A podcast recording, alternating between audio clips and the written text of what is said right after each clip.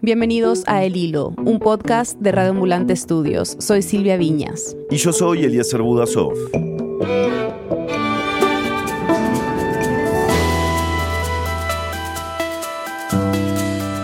Presos, semidesnudos, sentados en filas, esposados a la espalda, rapados y tatuados. Es Honduras y no El Salvador. La presidenta de Honduras, Xiomara Castro, ordenó que la policía militar tome el control de las 21 cárceles del país por un año, mientras capacita a 2.000 nuevos custodios de las prisiones.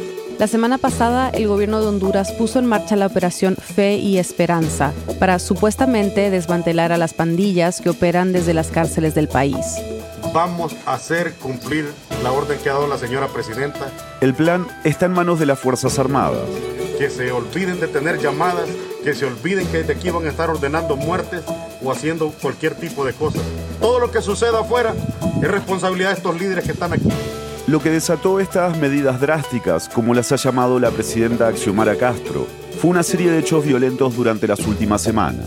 Pero los recientes toques de queda, allanamientos y detenciones se suman a un estado de excepción en el que está buena parte del país desde diciembre del año pasado y que este miércoles el gobierno extendió por quinta vez. Hoy, el gobierno de izquierda hondureño, nacido de un partido que siempre rechazó la militarización, apela a las Fuerzas Armadas y copia las tácticas de Nayib Bukele para enfrentar sus problemas de seguridad y de imagen. Es 7 de julio de 2023.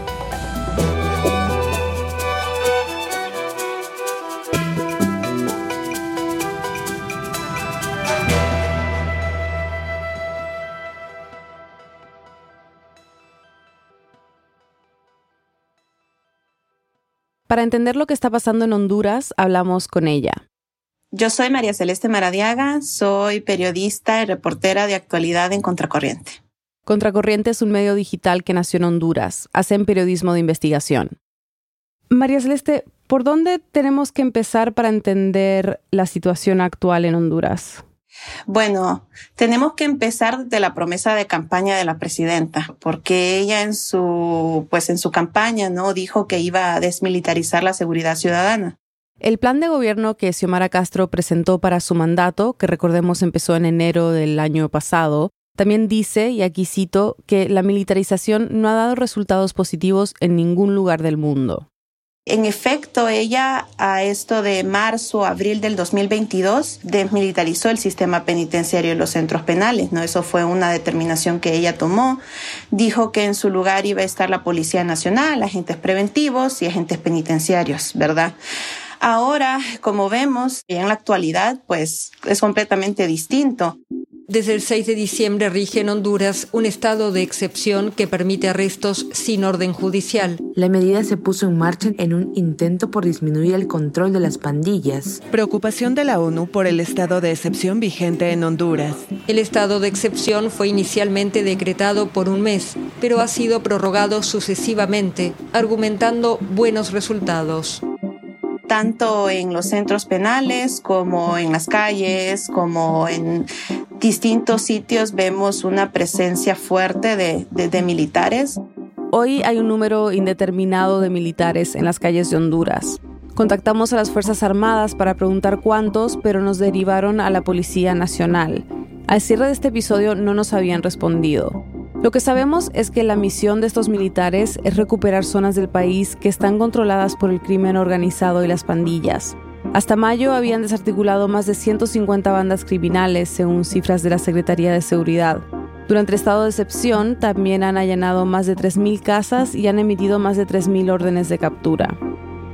Que la presidenta haya desplegado de esta manera las Fuerzas Armadas no solo sorprende porque había prometido hacer básicamente todo lo contrario, también por su historia política y hasta personal.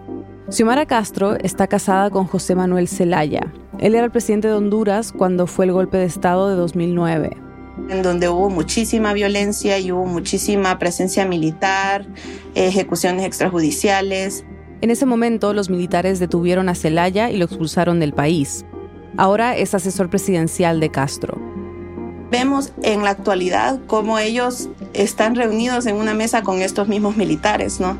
Entonces sí es algo muy fuerte para, para la población. Muchísimas personas están asustadas, ¿verdad? Sobre todo, pues también defensores de derechos humanos, defensores de los derechos LGTBIQ también, o sea, la, la ciudadanía en general.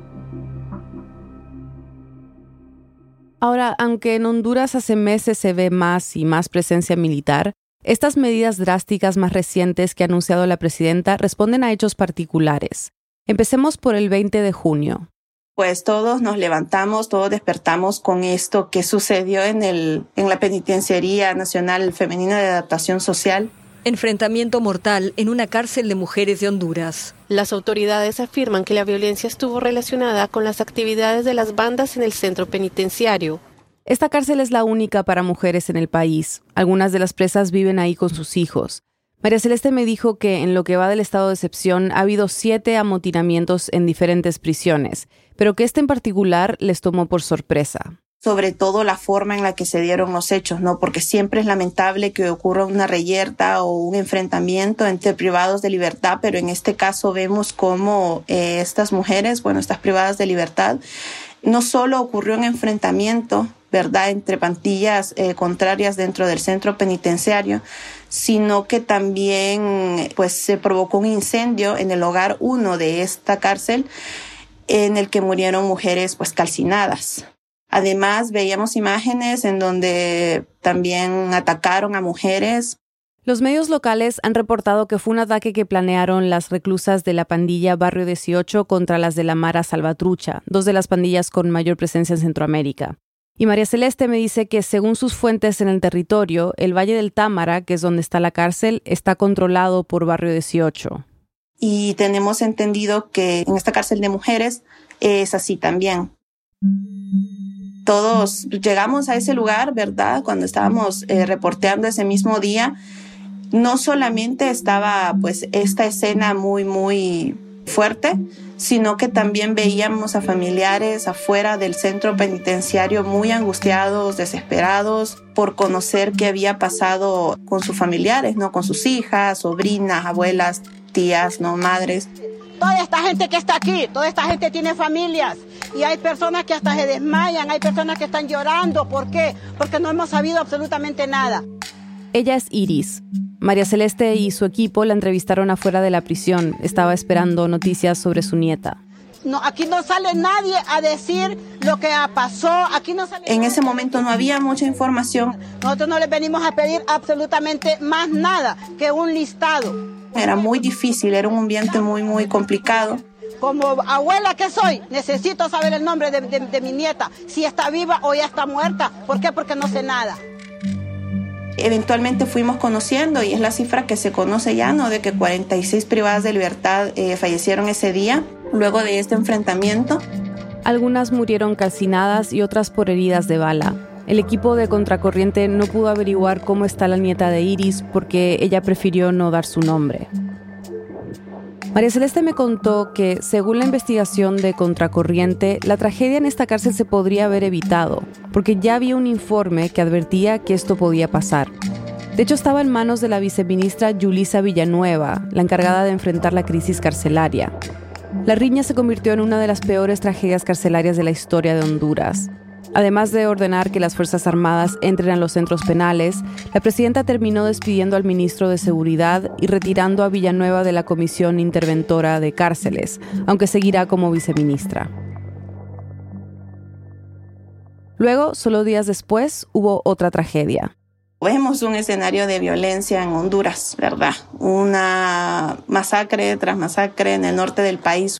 Y al menos 13 eh, personas murieron por un tiroteo ocurrido en el norte de Honduras. Ocurrió en el interior de un billar en la ciudad de Choloma, a unas 19 millas al norte de San Pedro Sula. Las víctimas participaban en un cumpleaños cuando varios sujetos armados que irrumpieron en el local dispararon a quemarropa a los presentes.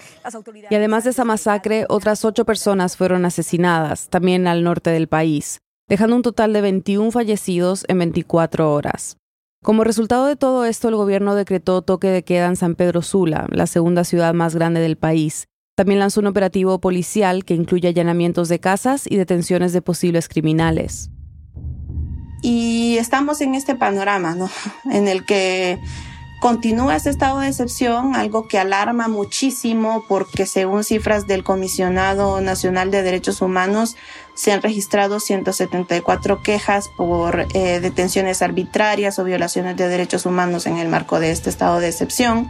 La Asociación por una Sociedad Más Justa, una ONG local, reportó que de 800 detenciones durante los primeros seis meses del estado de excepción, solo 194 estaban vinculadas a la extorsión.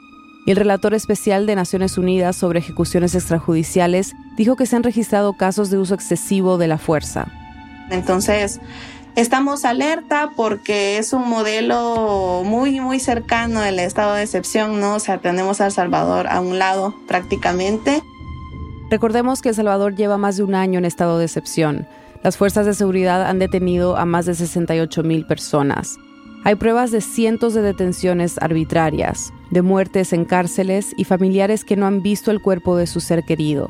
Policías han denunciado que sus jefes les exigen cumplir con cuotas de detenciones y hay personas que siguen en la cárcel aunque un juez ha ordenado su liberación. Un grupo de organizaciones de derechos humanos ha registrado cerca de 5.000 denuncias de abusos durante el primer año de régimen de excepción. Entonces, definitivamente son cosas que, que nos alarman, ¿no? Porque se quiere copiar esto de la mano dura, toma el mando la policía militar en los centros penales y vemos imágenes que son calcadas del Salvador, ¿no? De privados de libertad en el suelo, uno tras otro. Y de esta manera también vemos esta promoción no muy populista en TikTok o redes sociales en donde promociona la mano dura de los policías militares. Si en un lugar nosotros tenemos que meter todas las unidades de la policía militar, todas las vamos a meter ahí. Pero no vamos a permitir que la ley no se cumpla. La ley se tiene que cumplir, hombre, si no aquí no va a haber respeto nunca. Y al mando de la Secretaría de Defensa está pues el sobrino de Xiomara Castro y José Manuel Zelaya también. Entonces es un círculo muy, muy cerrado de poder y ese es el contexto en el que estamos actualmente. Ya volvemos.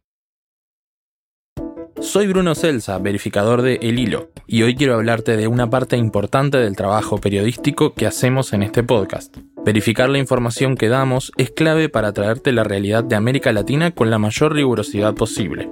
Por eso es que en 166 episodios hemos hecho más de 15.500 notas de verificación si te gusta nuestro trabajo, luego de escucharnos puedes compartir nuestros episodios con tus amigos, darnos 5 estrellas si nos escuchas en Spotify o enviar un comentario desde tu app favorita de podcast. Estamos de vuelta en el hilo. Leonardo, ¿sorprende que Xiomara Castro esté tomando medidas drásticas como lo ha dicho ella? Sí, sorprende principalmente porque el Partido Libre, eh, con el cual ella eh, llegó al poder, eh, durante una década que estuvo en la lucha, la bandera fue la desmilitarización de la sociedad hondureña. Él es Leonardo Aguilar, abogado, periodista y editor de la sección de actualidad de Contracorriente. Y esta medida, digamos, es muy contradictoria y ha tomado por sorpresa, digamos, no solo a nosotros como periodistas, sino también a un círculo cercano de asesores en materia de seguridad de la propia mandataria. Honduras tiene una larga historia militar. En el siglo XIX, una pequeña élite económica gobernaba el país con la mano dura de las Fuerzas Armadas. Luego, durante el siglo XX, tuvo una serie de gobiernos de facto, hasta que en los 80 los militares le entregaron a los civiles la casa presidencial. La remilitarización empezó en 2011 con la creación del Consejo Nacional de Defensa y Seguridad. En ese momento, el Congreso autorizó al ejército a cumplir funciones policiales y de seguridad ciudadana.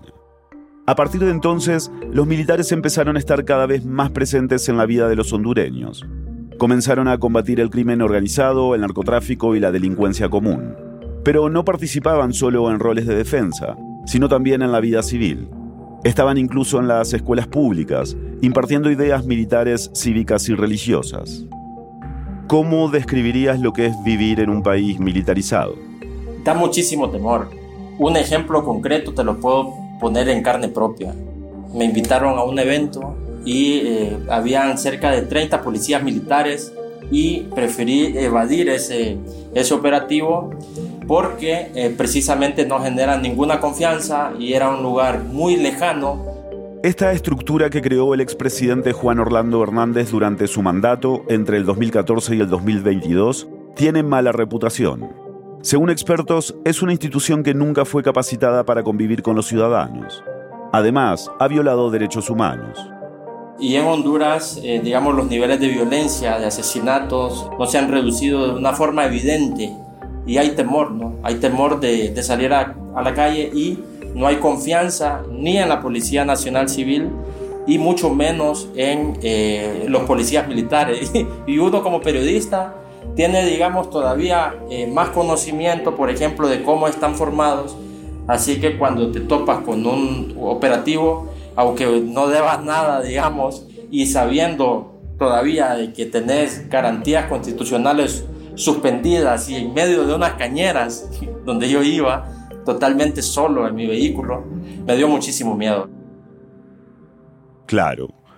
Cuéntame un poco más en detalle sobre lo que proponía Xiomara Castro en el tema de desmilitarización y qué ha pasado efectivamente hubo un discurso de campaña que se volvió muy popular. Regresar los militares a sus cuarteles. Había spots publicitarios en donde ella aparecía y decía los militares a sus cuarteles. Eso fue como algo que marcó, digamos, una campaña del Partido Libertad y Refundación. También conocido como el Partido Libre. Y digamos, hay que entender algo. Xiomara Castro ha sido candidata por el Partido Libre en las tres ocasiones en las que han buscado la presidencia. El coordinador general y el, digamos, el que toma todas las decisiones en el partido es su esposo, el expresidente Zelaya. En ese sentido, esa propuesta nunca cambió, la propuesta de desmilitarizar eh, la sociedad.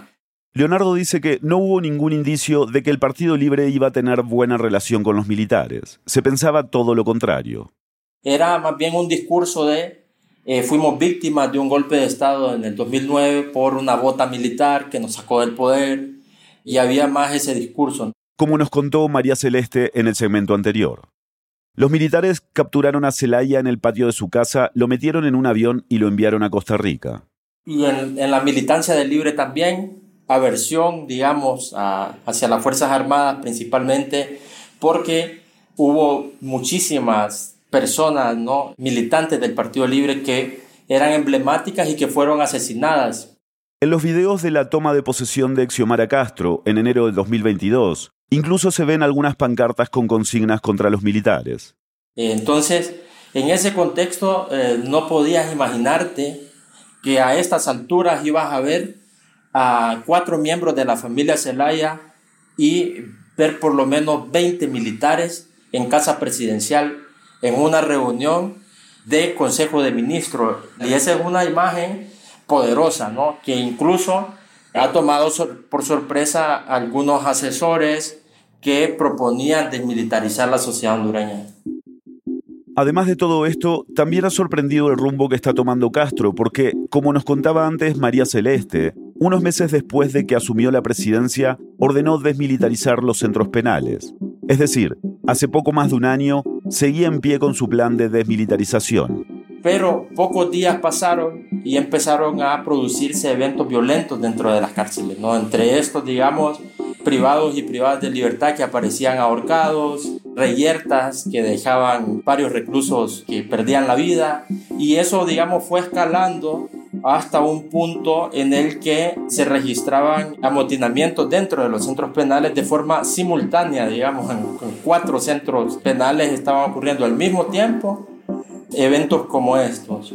Y eso generaba, digamos, un clima eh, de nerviosismo en el gobierno de, de Xiomara Castro porque no sabían, digamos, cómo atajar el problema en las cárceles. Entonces, el gobierno de Xiomara Castro decidió crear una comisión que interviniera en los centros penales. Es la comisión que presidía la viceministra de Seguridad que mencionamos antes, Julisa Villanueva. Y es muy importante hablar de Yulisa, porque Yulisa en junio de 2022 fue, digamos, de los primeros funcionarios del gobierno de Xiomara Castro que propusieron imitar a Bukele. Sí, a Nayib Bukele, el presidente del Salvador. Pero esto no es algo que pasa solo en Honduras. Varios políticos de América Latina han puesto el ojo en las prácticas de mano dura del gobierno de El Salvador, las cuales le han dado a Bukele altos índices de aprobación. Y esta propuesta por parte de la viceministra de Seguridad surge justamente durante una caída en la popularidad de Castro, ya que los hondureños no parecían estar muy contentos con la manera en que estaba abordando los problemas de seguridad. Entonces la propuesta de ver un Bukele en El Salvador que está siendo alabado por, digamos, mucha gente, digamos, fuera de El Salvador, y entonces propone imitar el plan territorial de Bukele y la presidenta le hace caso. El plan de control territorial fue una iniciativa del gobierno de Bukele que nunca fue detallada oficialmente, aunque sí se sabe que consiste en siete pasos. Uno de sus puntos clave fue sacar miles de militares a las calles con el fin de reducir los homicidios. Y ya en, en noviembre de 2022 el gobierno anuncia un plan contra la extorsión y este empieza en funcionamiento en, en diciembre del, del año pasado. Y ahí, lejos de solucionarse el problema en las cárceles, se acentúa todavía más el problema y empiezan a crecer las tensiones en eh, los centros penales hondureños. Pero Honduras no es El Salvador. Parte del éxito del modelo de Bukele ha implicado negociaciones secretas entre el Estado y las pandillas. Esto es algo que medios y la Fiscalía de Estados Unidos han reportado, con documentos oficiales del mismo gobierno, pero que Bukele sigue negando. Además, Leonardo me contó que el control de las pandillas no parece estar entre las prioridades de la sociedad hondureña. Según una encuesta, casi el 40% de los ciudadanos consideran que la situación económica es el principal problema de Honduras, mientras que menos del 1% considera a las maras y a las pandillas como un problema. Y entre los logros del gobierno de Castro, menos del 2% de las personas mencionó el estado de excepción. Y eso puede, digamos, distinguir a Honduras de El Salvador. Digamos, las maras y las pandillas sí tienen un rol importante por el tema de la extorsión, pero es el crimen organizado y narcotráfico quien tiene, digamos, un papel muchísimo más influyente en temas de violencia, en temas, digamos, también de, del control. De hecho, el expresidente Juan Orlando Hernández, quien gobernó el país por ocho años, está preso en Estados Unidos, y su hermano fue condenado a cadena perpetua por delitos de tráfico de drogas. Y que los fiscales de Nueva York dicen, Honduras se convirtió en un narcoestado porque un presidente instrumentalizó su poder para usar las Fuerzas Armadas, la Policía, el Ministerio Público, la Corte Suprema de Justicia, el mismo Congreso Nacional, eh, un sector de la empresa privada y poner todos estos elementos al servicio de una narcodictadura, por ahí podés tener, digamos, una idea de que las maras y las pandillas sí pueden ser un actor importante, pero en ese contexto no son, digamos, lo más importante en Honduras. Y ese, digamos, ha sido un problema eh, para el gobierno también en buscar imitar el modelo Bukele, porque no es el mismo contexto en Honduras. Así que más parece un intento por ganar popularidad y ahora la gente está consciente también en gran medida que está buscando imitar a, a Nayib Bukele y eso se ve muy reflejado en estas fotografías últimas. En las que cientos de presas y presos aparecen sentados con las manos detrás de la cabeza mientras son vigilados por militares. Algunos están descalzos, otros tienen el torso desnudo. El 28 de junio, el gobierno usó estas imágenes para anunciar la militarización de las cárceles del país. Y es inevitable que estas fotos nos recuerden a la de los pandilleros del Salvador, que en febrero de este año fueron llevados a una megacárcel construida por el gobierno de Bukele. Y realmente eso genera un, impacto visual desde afuera que puede parecer que el gobierno está capturando personas o que eso tiene que ver con el estado de excepción, cuando en realidad es, están, digamos, usando como publicidad a privados y privadas de libertad. Y eh, cuando uno escucha los testimonios de organizaciones que trabajan con ellos, te dicen, pero si esta es gente que en la escala, digamos, de actores eh, de la criminalidad, muchos de ellos son gente que es irrelevante y ponían el caso de las esposas de algunos eh, pandilleros y decían, muchas de estas mujeres nunca han utilizado un arma. Pero la conexión con El Salvador va más allá de imágenes como estas. En marzo, la presidenta hondureña envió a su esposo Manuel Zelaya y a su hijo Héctor a El Salvador, donde fueron recibidos por Bukele en la casa presidencial. Además, en junio, Héctor Zelaya se reunió con Carlos Marroquín, el mediador entre el gobierno salvadoreño y las pandillas. Esa reunión se produce ya en Honduras, en donde Héctor Zelaya recibe a Carlos eh, Marroquín. Y es interesante porque luego de eso empieza, digamos, a detonarse todo este tema en las cárceles hondureñas y viene ya la respuesta, ahora más mediática, con este tipo de fotografías y ya la gente y los medios de comunicación también insertan una, una narrativa de al estilo Bukele. O sea, si, si revisar los titulares eh, de medios de comunicación, de televisión, de la prensa, el, el titular es ese, al estilo Bukele. Entonces ya desde el Estado hay una intención obvia de parecerse a Bukele. Y eso incluye la reciente decisión de Xiomara Castro de habilitar las islas del Cisne, en el Caribe hondureño, para crear una cárcel donde sean trasladados los líderes de las pandillas. Una propuesta también muy parecida a la megacárcel que creó Bukele en El Salvador.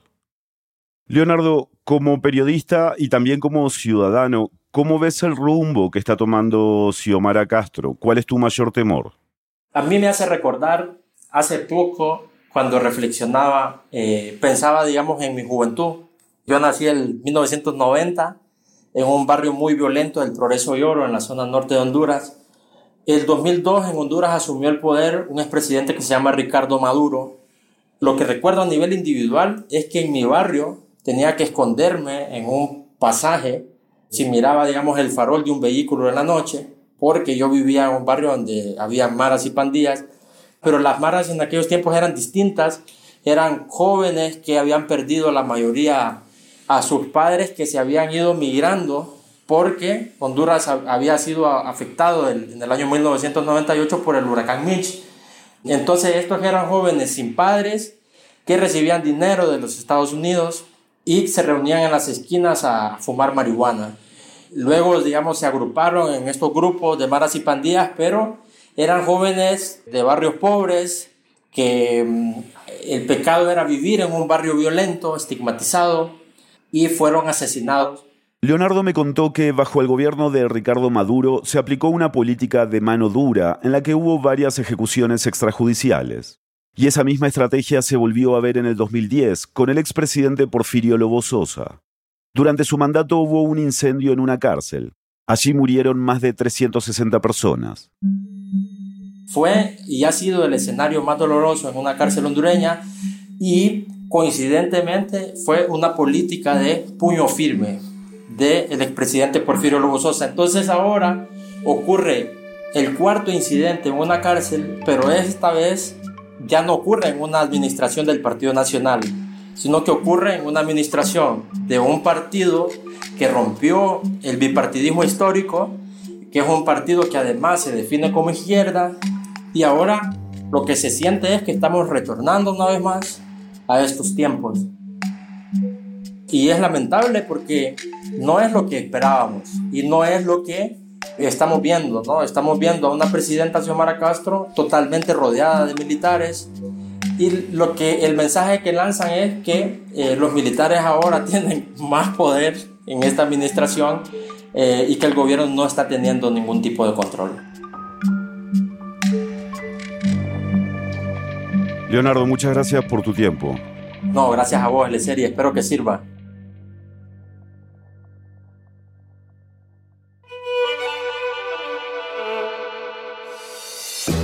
Este episodio fue producido por mí y por Mariana Zúñiga. Lo editaron Silvia y Eliezer. Bruno Celsa hizo el fact-checking. La mezcla, el diseño de sonido y la música son de Elías González.